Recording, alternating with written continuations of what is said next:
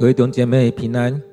今天六月八日，让我们一起来读上帝的话语，在旧约圣经耶利米哀歌第二章第十一节到第十七节。让我们一起来读这段经文：耶利米哀歌第二章第十一到第十七节。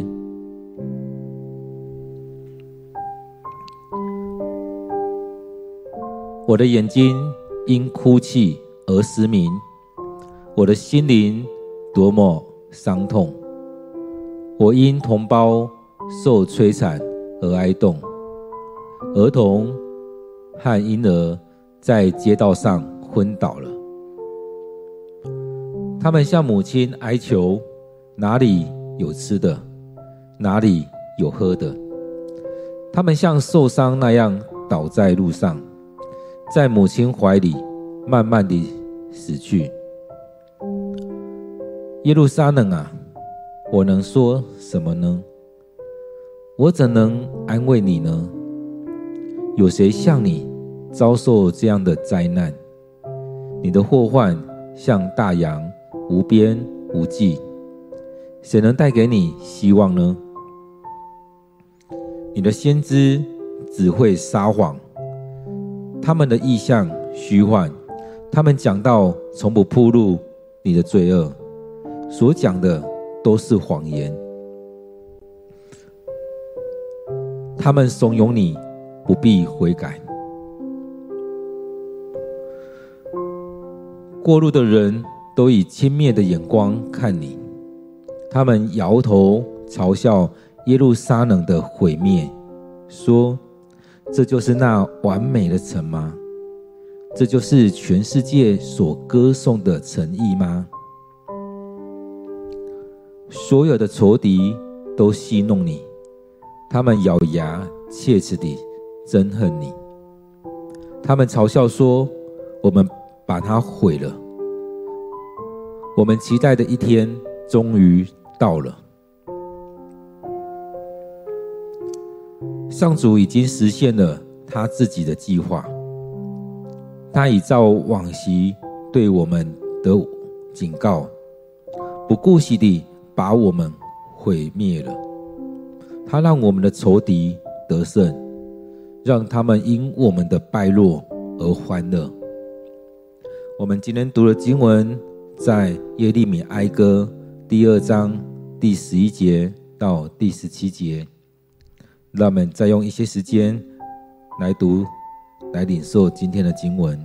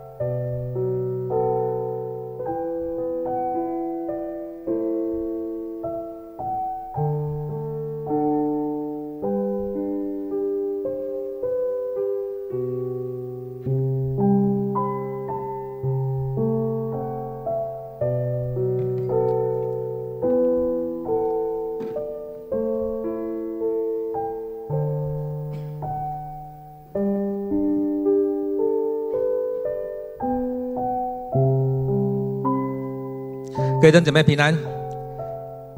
在今天，我们继续在读耶利米哀歌，在哀歌当中看到先知的担忧。其实我们常可以可以看到，有一些人在担忧的教会、担忧的国家，为着家庭、为着许多的事情在担忧。当我们在这许多面对的事情的时候，我们是不是有回到上帝的面前？很多时候，我们在面对这许多事情的时候，常常没有回到上帝的心意当中。我们常常陷入在一些境况里面。在我们看到为什么，为什么耶利米会被称为流泪的先知？其实他看到这一些都很难过。其实很多时候，我们看到很多景象，我们也难过。看到教会的景况，看到弟兄姐妹的景况，看到某一些人的时候，其实我们也很难过。为什么就是不起来呢？为什么要继续在那边呢？为什么不愿意让生命改变呢？因为为什么依然是里面跟外面是不一样呢？其实许多时候我们看到一些人的时候，其实我们说去看到他的生命的情况，很多时候我们不觉得我们生命有什么问题。但很多在在许多的对话当中，在许多相处当中，在做事情里面，其实我们可以看得到一个人的生命情况，但是我们自己常常就觉得我这样很好，我不需要改变，我就这样就好，我们教会这样就好了，我们这个地方我们这样就好了。很多时候我们都觉得我们不需要改变。不需要被上帝改变，我们生命不用改变，我们就这样子。那种就这样子，就一直陷入在上帝所不喜悦的情况当中。当我们不明白上帝的心意，我们怎么会知道上帝要我们做什么呢？各位弟兄姐妹，当我们能够不断读经的时候，才有办法让上帝的话进到我们生命里面，我们才知道怎么改变。我都记得有一个人跟我说：“你不要再跟我讲了，我都不知道我该走什么方向了。”其实他不知道他的自己的生命该怎么走。他可能过去的时候，这个人跟他讲，他就这样子；那个人跟他讲，就那，他已经抓不到一个方向了。然后我们回到上帝面前，其实不是当我们在带领人的时候，不是照着我的想法，很多时候都会觉得照你的想法去跟他讲，不是。你要回到该讲的东西，就像在带小孩一样。常常在带小孩的时候，这个人会跟你讲这一套，那个人会跟你讲那一套，很多人讲的都不一样。当你没有好好去想，当你没有去理解的时候，你会发现，这个人说衣服穿太多，那个人说衣服穿太少，这里说男生应该这样，那个说男生不应该这样子，你会搞混了。你会不知道怎么走，所以当我们回到上帝面前的时候，我们在分享的时候，当我们同样被圣灵带领，或许有些教会说同感一灵，当我们被圣灵带领，我们回到上帝面前，我们会知道我们所分享的是在上帝的心意当中，在带领这个人的时候，你会知道你没有走偏。很多时候，我们都是透过自己的经验法则，透过自己听听到很多很多道听途说的东西，回来教导说你应该怎么样，基督徒应该怎么样。很多时候，这样的情况当中都走错路了。所以，当我们在看耶利米哀歌的时候，我们看到他这边在讲说：“我的眼睛因哭泣而失明，因着许多的担忧。”为着以色列人担忧，为这个国家担忧，为人民担忧，因着这许多事情在发生。我们看前面的经文里面在讲到，讲到许多，在当中有着许多事情，耶路撒冷城被毁。所以在当中，我们更更重要的是看到上帝的心意。上帝的心意在这当中是要怎么样来带领？很多时候，我们担忧的是我们的城墙有没有倒塌，我们的教会有没有被毁掉，我们怎么样做很多这些东西。但更重要的是，更实质性的，我们有没有回到上帝的面前，让上帝来带领？许多时候，我们担心的只是我们手上拥有这些东西，这些硬体的，这许多东西，我们担忧这一切。但是我们却不担心上帝离开我们。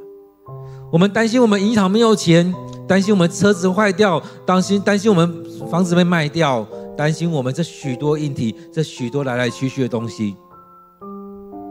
但是我们却不担心我们有没有在上帝心意当中，我们有没有将孩子带回到上帝面前。就像提多书里面讲的，要成为长老执事的人，要成为上帝同工的人，也要回来看他的孩子是不是信上帝。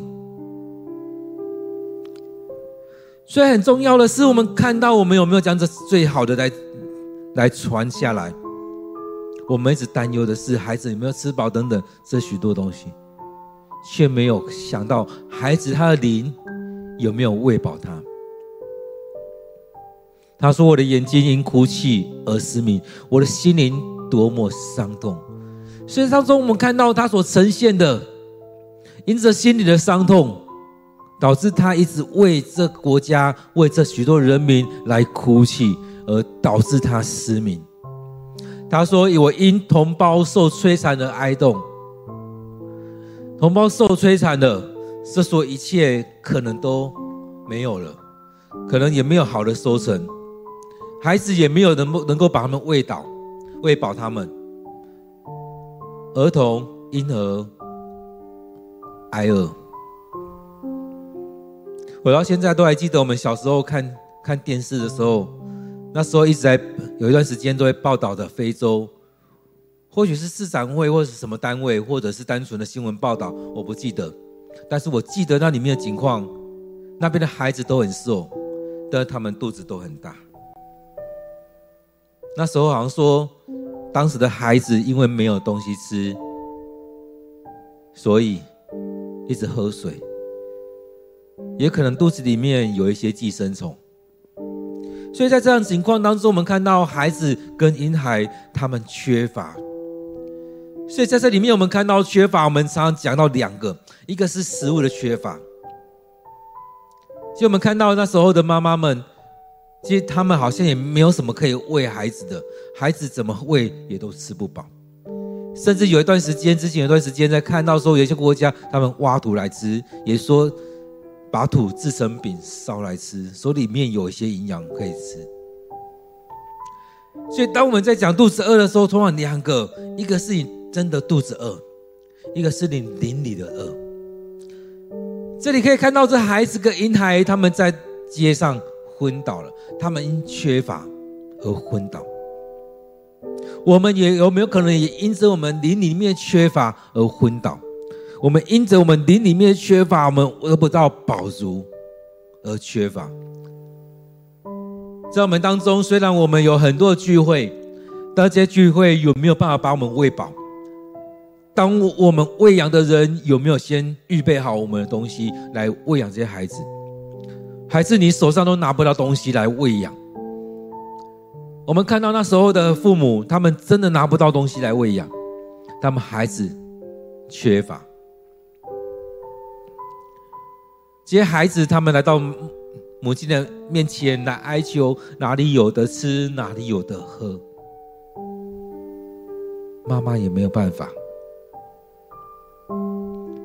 就在这边讲到说，他们像受伤那样倒在路上，因为他们缺乏，他们没有东西吃，他们肚子饿，他们口渴，他们没有办法。为什么有寄生虫？因为他们什么都吃，因为饿了什么都吃，所以缺乏到一个程度。以前也看到那个照片，那图片，就看着母亲。抱着自己死去的孩子，所以看到这样经文，也想到很小时候所看的那些报道，电视所报道的，就是这样子。因此，在当中我们看到这边在提的，也类似是这样的情况，在食物的缺乏，在当中面对到上帝的惩罚临到。城墙都毁坏了，种植的那些也没有好的收成。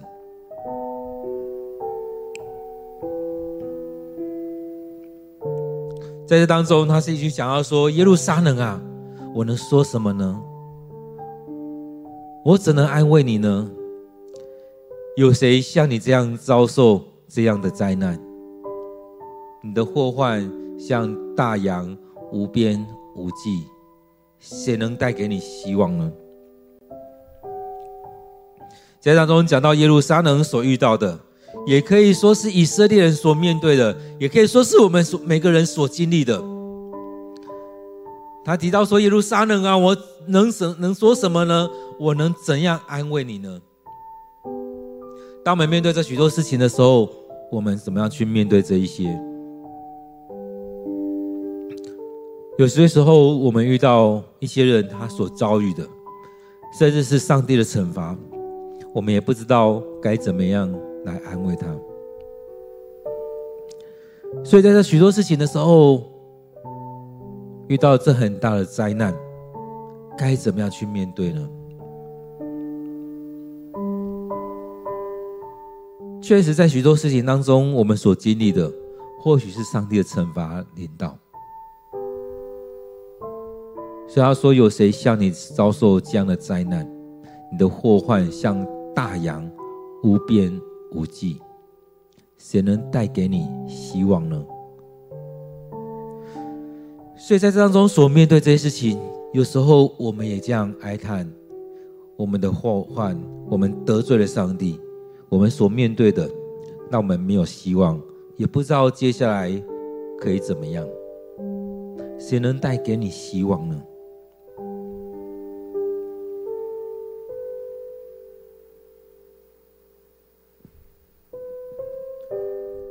前面讲到，前面经文讲到说，连先知都得不到从上主来的意象。第十四节这边说，你的先知只会只会撒网，他们的异象虚幻。他们讲到从不暴露你的罪恶，所讲的都是谎言。他们怂恿你不必悔改。所以在这里面，我们看到有时候有。那时代也是一样，会有假先知，会有许多假讯息出现。我们这时代何尝不是如此？很多人都在讲那些虚无缥缈的东西，不敢认真的去面对一些事情。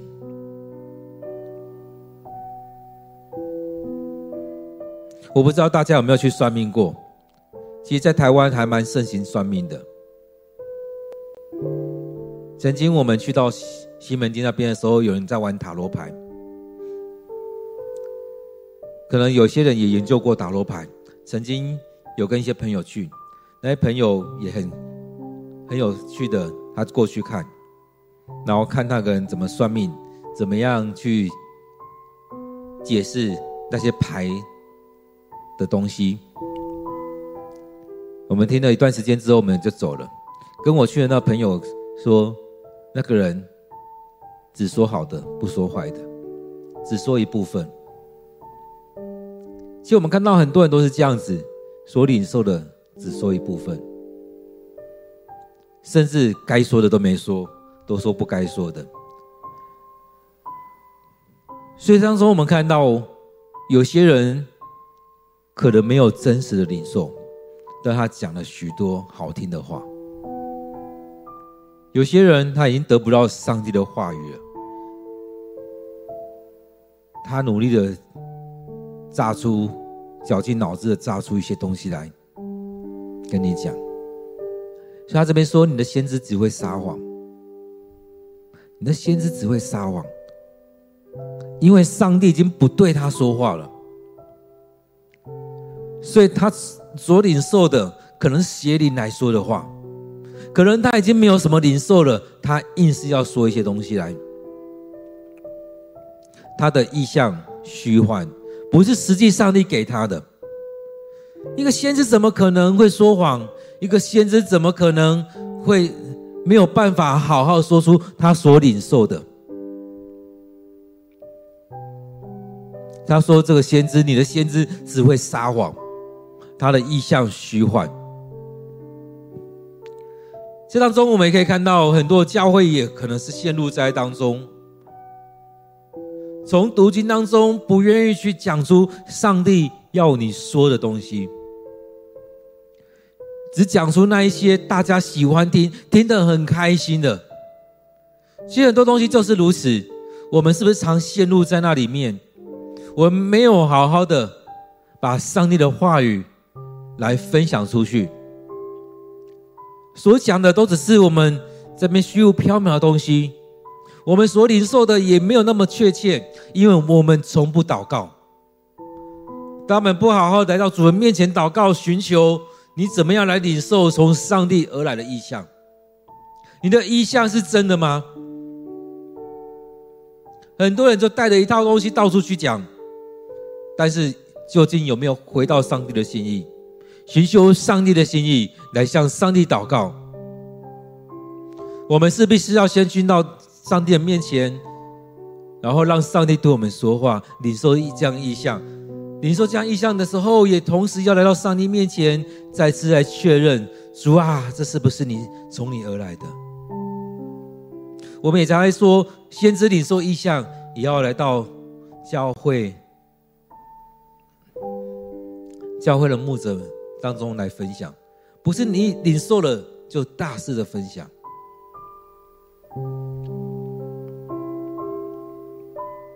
这边讲到说，他们讲到。从不暴露你们的罪恶，所讲的都是谎言。所以很多时候，从我们在讲道当中，从圣经的领受当中，确实会有讲出很多东西，去指责我们的不是，去点出我们的罪。我们听了势必很不高兴，很不开心，很难过。我已经在那当中了。当我们的生命陷入某个情况的时候，我们自己知道。然而有很多时候，上帝也在当中，要把我们的罪、我们所做不足的东西来指出来。很多人都会觉得，牧师啊，这个不要讲，那个不要讲。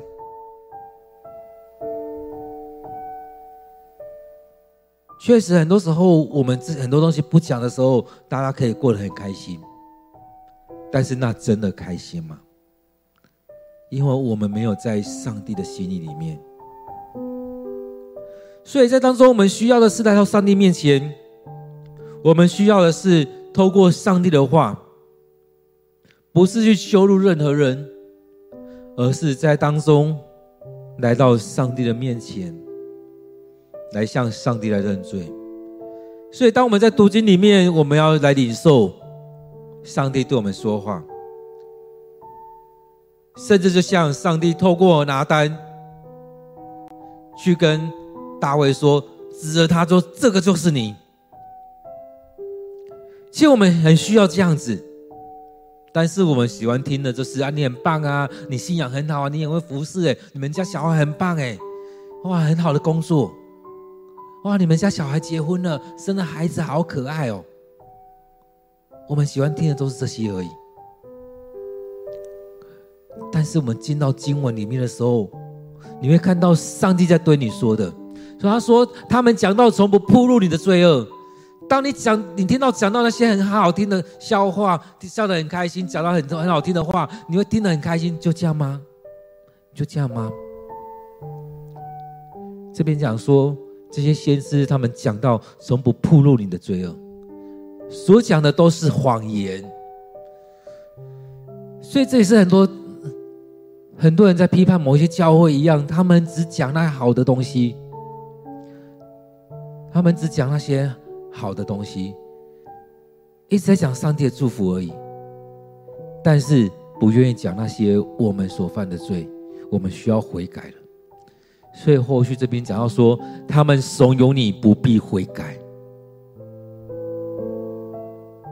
所以很多教会，我们看到很多教会，为了要有更多人数的增长，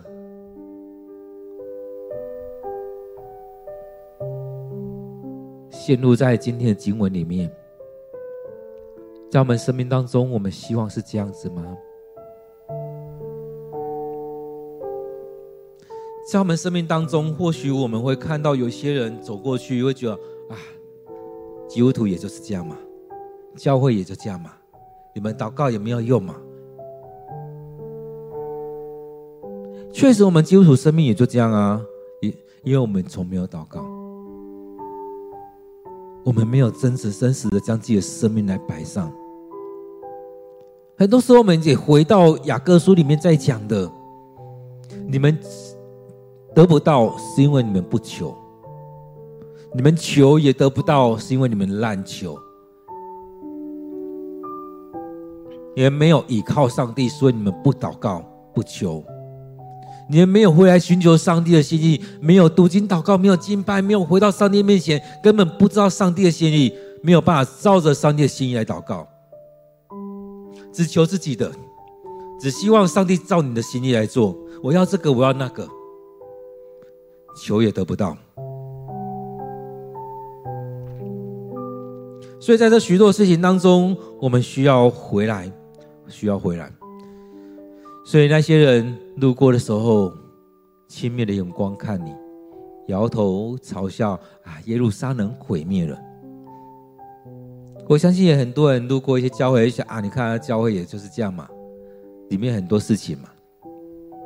跟你说，教会发生的事情，你周遭人可能都知道，你附近人都知道。如果这教会真的吵吵闹闹的，很多问题，附近人都知道。这当中，如果我们有很多美好的见证，说真的，附近人都会知道。所以你希望你是怎么样一个一个人？你希望这成为一个什么样的教会？所以我很喜欢之前去上幸福小组的课的时候，其实它里面提到一点很重要的。他说，如果同工没有合一的话，在服侍过程当中来参与的人都会知道你的情况，大家都不是傻子。一进来就知道氛围状况怎么样，是真的很喜乐，人与人之间有着美好的关系。你们所讲的见证是真的吗？你的信仰是真的带来喜乐吗？还是你只是装出来？装出来的其实也可以经历感觉到，那只是装出来而已。所以在当中有许多事情，我们是真实的吗？还是只是装出来，只是虚假的。其实周遭人都可以感受得到，这教会是什么样的教会？这教会有没有真的欢迎人进来？所以这当中，我们看到，在这过程里面，这教会是怎么样的教会？我们有没有办法真实的去经历这一些？这教会是融入这社区的教会，还是只是在这边？对这这社区、对这个社会没有什么影响的教会，所以当中我们看到很多时候就是如此。路过人都以轻蔑的眼光看你，他们摇头嘲笑耶路撒冷的毁灭，说：“这就是那完美的城吗？这就是全世界所歌颂的诚意吗？”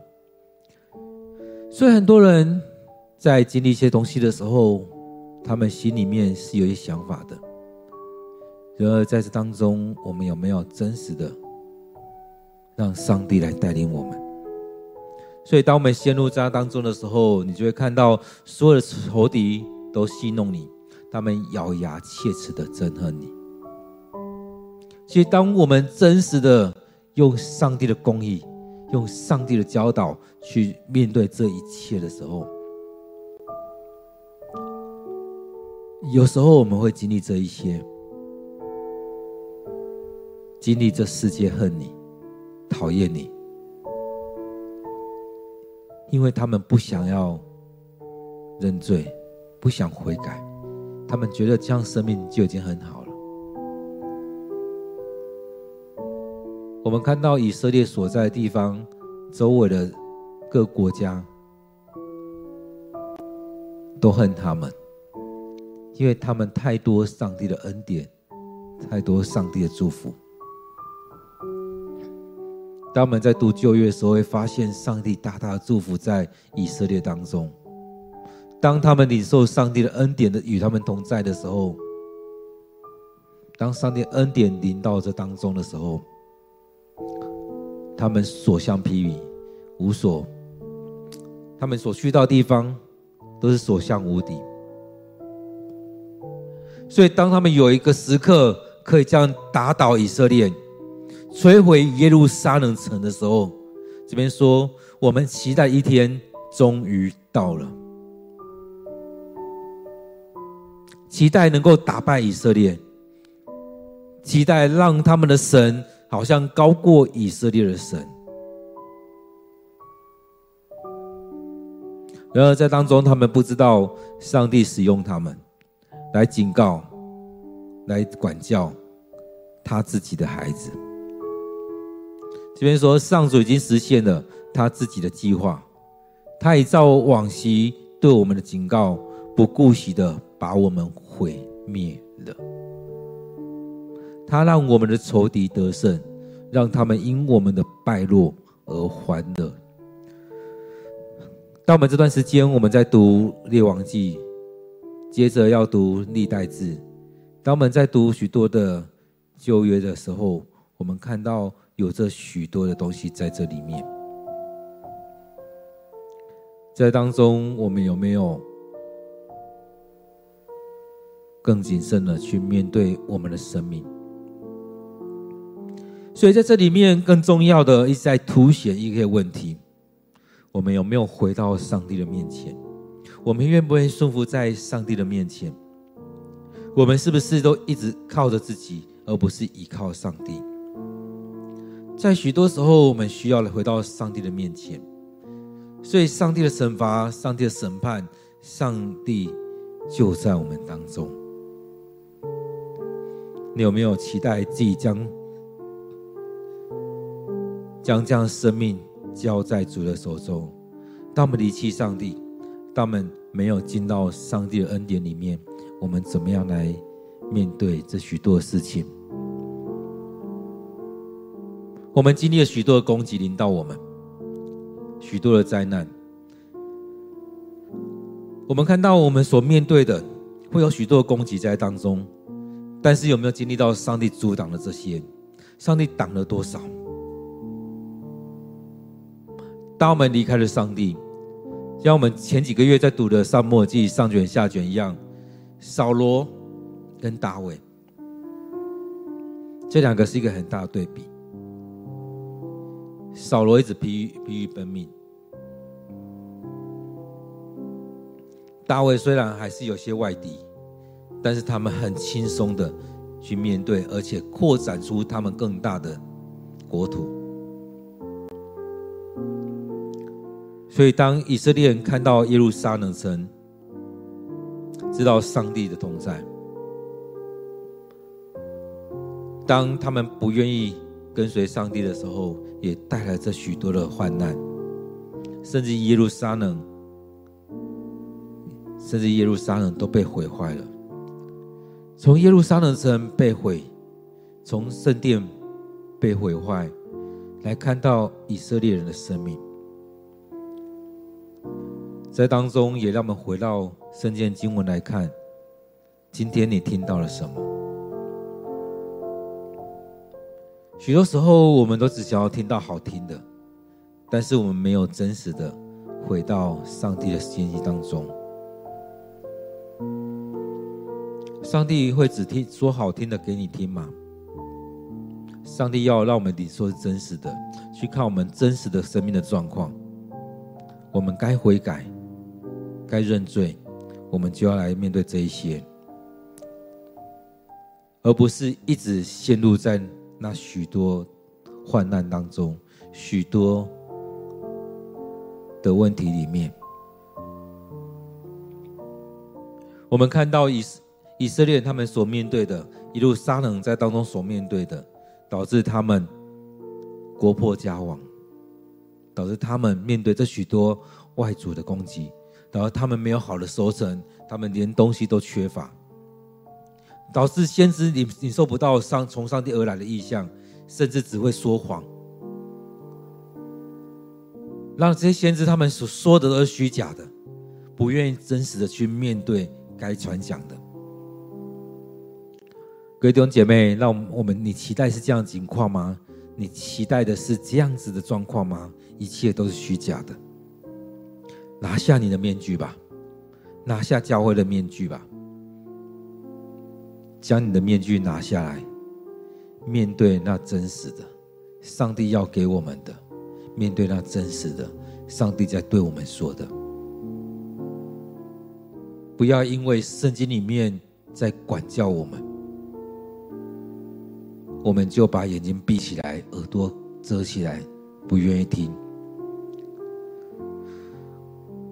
当上帝要对我们说话的时候，我们感谢上帝，也求上帝让我们更加知道我们该领受的是什么，上帝在对我们说什么。接着有一段时间，让我们来默想今天所领受的，不论从读经文当中，从牧师的分享当中，你有什么领受？我们进到这当中，我们来默想今天的经文。在默想当中，你来回来看上帝在说什么，上帝要对你说什么，让我们做什么事情可以来回应上帝。我们也进到祷告当中，我们有一些时间来默想，来领受。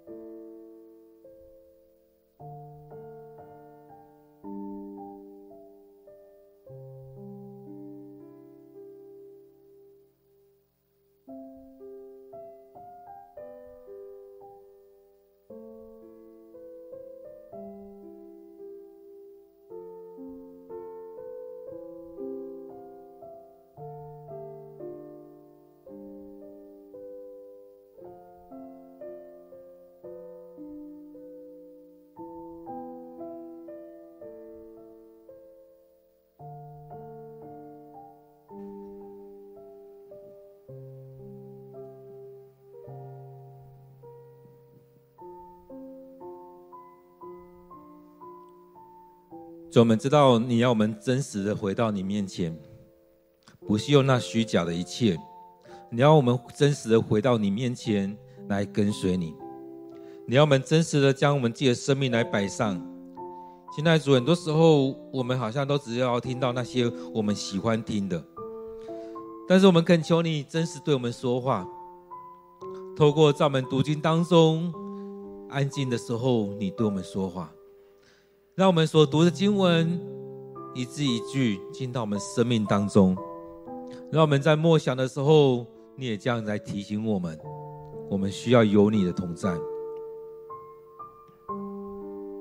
现在主恳求你带领我们，让我们生命真实的有主的同在，不再是虚假的话语，而是真实的来经历。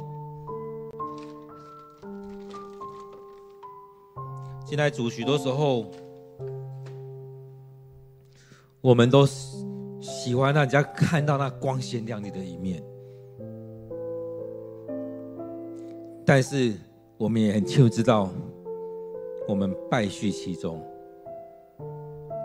主啊，让我们生命真实被你调调整，我们生命真实被你眺望起来，我们真实被你翻转回来，让我们生命。领受满有丰盛恩典的时候，不是那虚假的，而是让我们透过每天的读经祷告当中，更明白、更清楚你的心意。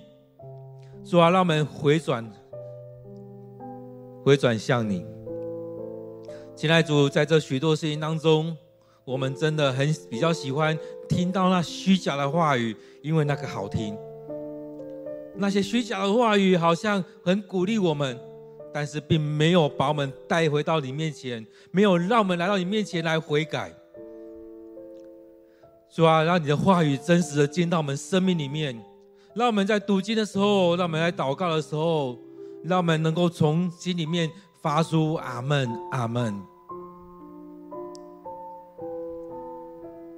亲爱的主，我们要将我们的牧者交在主你手中，让我们在讲道的时候，在领受的时候，你就这样进到我们生命里面，所传讲的真的是发自内心，是从主你那当中来的。不是害怕别人听到会很难过，不是害怕别人在当中听到会不舒服，会害怕，会担心别人不再来了。我们不再是看别人，而是看上帝。主啊，让我们在当中真实的从你的话语来领受。亲爱的主，你要这样带领我们。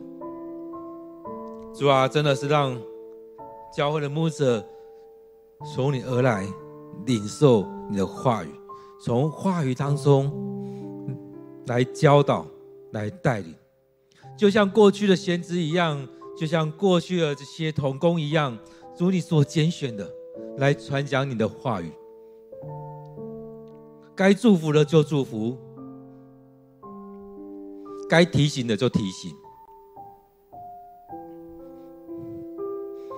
该指责的也就要指责。在这许多事情当中，我们需要有你与我们同在，我们需要有你在我们生命当中来带领我们。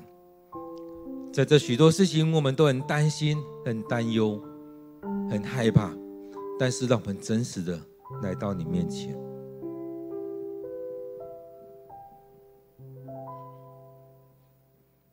各位弟兄姐妹，我们也为了教会来祷告，让我们成为一个真实的教会，不是那么多虚假。让我们真实的来领受上帝的话语，不是用自己的想法。我们为着我们教会来祷告，让我们真实的顺服在上帝的面前。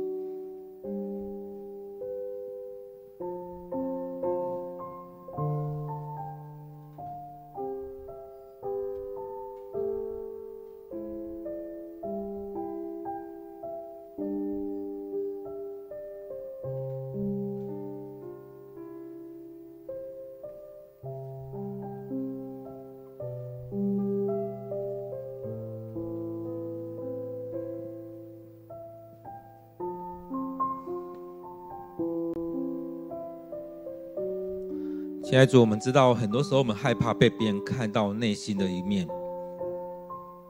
呃，当我们希望我们自己能够成长的时候，唯有来到你面前，真实的悔改认罪，让主你来赦免我们的生命，来赦免我们的罪，让我们生命能够持续的来成长。唯有将自己的生命交在主你手中，我们的生命才会不一样。主啊，恳求你带领着我们，让我们生命。被你来带领，让我们生命来领受你的恩典。亲爱的主，愿主你就在我们当中带领我们，让我们更深的去经历你，更深的有主你的恩典，让我们真实的将自己献上。主啊，我们知道我们在生命当中常常是如此，不希望别人看到我们软弱的一面，不希望人家看到我们。生命是如此的软弱，不希望人家看到我们真实的一面。原来某人也不祷告，也不读经，原来他的信仰是如此的软弱。原来他生命里面也一直在犯罪。原来他上面生命里面不愿意领受上帝的恩典。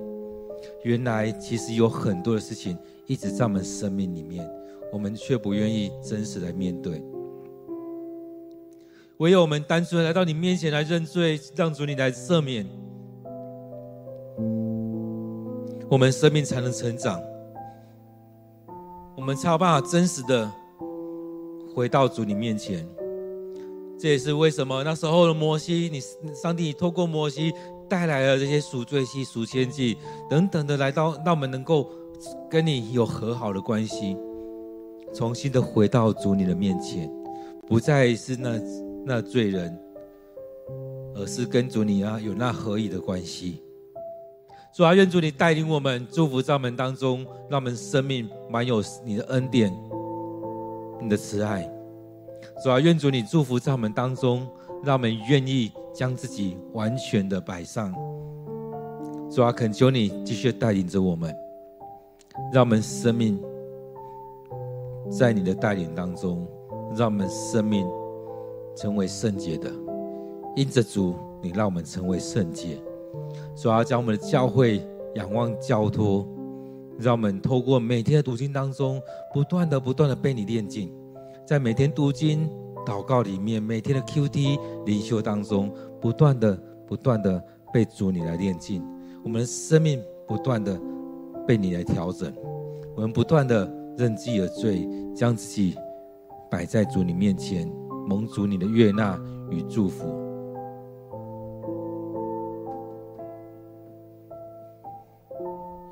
亲爱的主，我们感谢赞美你，你恩典在我们当中。主啊，我们要将我们的生命完全的仰望交托在主你手中。主啊，恳求你带领我们，当我们每天将来到你面前来聚集，来到你面前来领受你的话语。愿主你持续的、持续的对我们说话，持续的祝福在我们当中，持续的带领着我们。亲爱的主，愿主你在我们生命当中来掌权。